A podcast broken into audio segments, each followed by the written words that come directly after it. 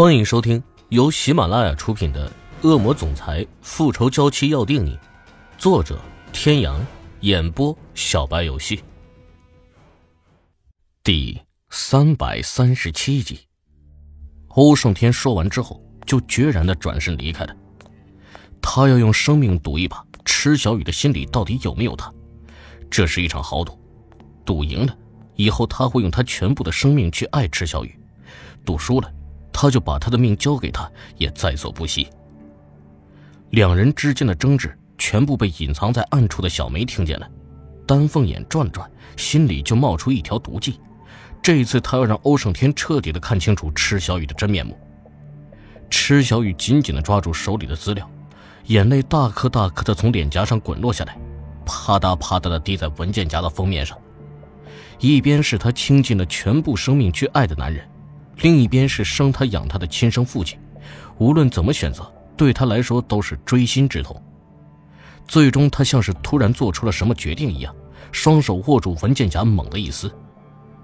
小梅冷冷地看着痛哭流涕的池小雨，脸上满是幸灾乐祸。她一直在等，等着看池小雨怎么选择。此时见池小雨准备毁了资料，连忙从暗处走出来，一脸嘲讽地说：“哼。”看来亲生父亲到底是比不上男人重要，你就不怕厉老大杀了你父亲？说着就要伸手来抢池小雨手上的资料。你给我滚！池小雨反应也很快，快速的躲开了小梅的手，顺势猛地把小梅推倒在地。他现在已经明白，所有的一切都是眼前这个突然出现的小梅搞的鬼。把你手上资料给我。我就不会跟厉老大说你试图要背叛他的事情，否则他不仅会杀了你父亲，而且也不会放过你的。小梅从地上爬起来，恶狠狠地看着池小雨，这个女人居然敢推她！你休想！我不会把资料交给你的。池小雨拿起文件，爬起来就往门口跑去。如果资料落到厉海龙的手里，他一定会想尽一切办法整死欧胜天的。哼！真是敬酒不吃吃罚酒。小梅突然冷冷的一笑，揉了揉手腕，然后突然快速的窜到池小雨的身后，抬起一记手刀，重重的砸在了池小雨的后颈处。池小雨只觉得身后袭来一阵阴风，脑后一痛就昏了过去，迷迷糊糊的看见小梅捡起掉落在地上的资料袋，然后像是看一个死人一样的看着自己。天哥。池小雨的手挣扎着伸向不远处的木门，小梅却突然又是一记手刀，池小雨彻底的昏死过去。小梅探出头看了看四周，没有人，拖着池小雨回了自己的房间，把池小雨放在床上，假装正在睡觉的样子，又倒出几颗安眠药，捏起池小雨的下颌，用水灌了下去，然后才跟管家福伯请了两天假，说是家里的妈妈病重，需要马上回去照顾她。自从小梅来到欧家之后，就有意识的模仿池小雨的神情和动作，原本就长得有几分像池小雨，在她的刻意模仿之下，仅从背影来看，居然可以以假乱真了。小梅回了房间之后，对着镜子细细的化着妆，然后又换上了一件同池小雨一模一样的衣服。她原本就长得像池小雨，此刻化完妆之后，竟然有七八分像，如果不注意看的话，一时间很难分辨出来。小梅看着镜子里自己，满意的笑了笑，眼神里闪过一抹狠厉的看着昏睡在床上的池小雨。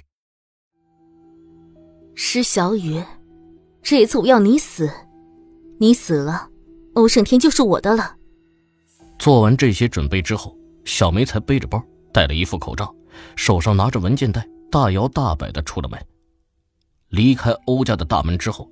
小梅状若无意的扫了一眼装在暗处的摄像头和隐藏在暗处的几个暗桩，她就是要让他们发现是池小雨拿走了文件。报告老大，夫人刚刚拿这份资料出门了。欧胜天猛地一拳砸在面前的红木茶几上，力道之大，居然把茶几上的水杯都震得跳了几跳。池小雨，你真的这么想要我的命吗？派人去盯着。随时汇报。那明天的交易，手下的人欲言又止的看着欧胜天，这笔交易容不得任何闪失，否则对于黑手党来说将会是毁灭性的打击。欧胜天一脸疲惫的靠在棕色的真皮沙发上，闭上眼睛，久久没有言语。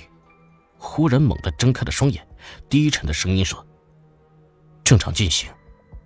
不过，不过我一个人去，你们谁都不可以跟着。”呃，老大不可以，要去一起去，我不会让你一个人去的。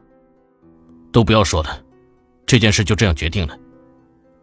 欧胜天抬了抬手，示意大家都安静下来，一脸不容置疑的说完，就站起身往门口走去。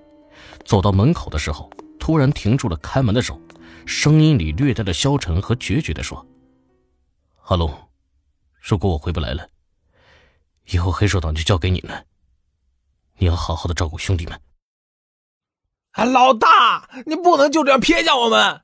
你要出什么事儿了，我们这些兄弟怎么办呢？你 你一定要安然无恙的回来，否则，否则我们所有兄弟就是全都死，也会给你报仇的。阿龙是欧胜天亲自培养的左右手，最了解他的想法和心意。手下的兄弟们对他也很尊敬，黑手党交给他，他很放心。小梅拿着资料离开欧宅以后，在商场里故意的转了几个圈之后，就钻进了女洗手间。进去之后，脱下身上穿着的衣服，换了一件性感的露背装，然后从包里掏出化妆包，卸了妆之后，熟练的给自己画了一个性感妖娆的烟熏妆。之后拿出一副墨镜戴在脸上，把头发打散了，性感妩媚的大波浪卷松松的披在肩上，整个人和之前简直是判若两人。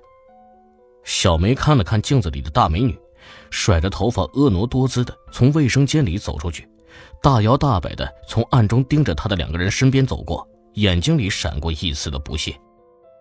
哼，就凭你们两只鳖脚虾，也想跟踪姑奶奶我？两个负责跟梢的小弟压根就没有发现面前这个性感妖娆的大美女就是之前假扮他们夫人的人，其中一个人甚至还对着小梅的背影吹了一声响亮的口哨。半个小时之后，两个人才开始慌了起来，其中一个小贾满脸疑惑地说：“小乙，你有没有觉得很奇怪？夫人怎么去卫生间的时间这么长还没有出来？”“呃，你在门口守着，我我进去找找。”好，你去吧，快点找到夫人要紧。小雨深吸了一口气，悄悄的推开女厕所的门，迅速的进去，把每个隔挡都推开，看了一眼，就急忙的退了出来。啊，不，不好了，不好了，夫人压根就不在里面。哎呀，肯定是刚刚那个女人，我们两个笨蛋都被她骗了，快追！小贾和小乙对视一眼，连忙撒开腿往前追。可是商场里人来人往，小梅早就已经跑得不见人影了。甩掉跟梢的尾巴之后，小梅才从包里掏出一只手机。这个手机上的联系人只有一个，厉海龙。这是小梅用来和厉海龙秘密联络的专用手机，平时她都小心的藏起来，不带在身上，只有遇到紧急的情况才会使用这只手机。电话几乎在拨出的一瞬间就被对方接起来了。